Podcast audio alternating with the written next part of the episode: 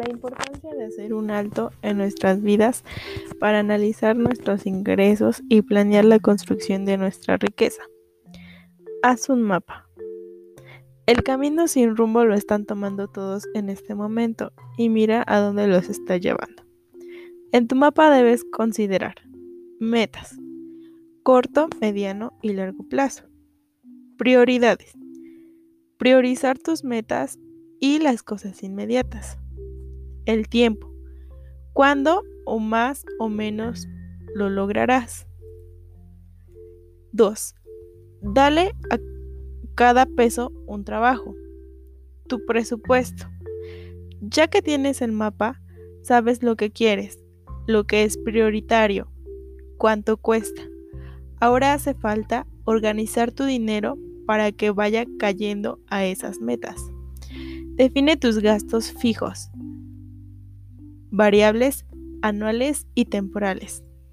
Registra todo lo que gastes durante unos meses para localizar fugas. Ajusta tus gastos, los fijos, variables y anuales. Decide qué cosas, cuáles reduces y de ahí cuánto te queda para ir poniendo dinero en esas metas. Haz una diferencia entre lo que gastas y, y lo que ganas. Debes ahorrar primero en cuánto tiempo te llega el dinero. Guarda tu ahorro. No compres por comprar. Compra lo que necesitas cuando lo necesites. Compra lo que deseas cuando puedas pagarlo, sin pedir prestado. Disfruta lo que ya tienes.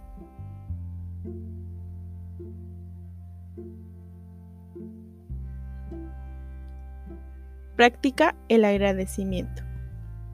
¿Qué distingue a un avaro ambicioso de un rico generoso?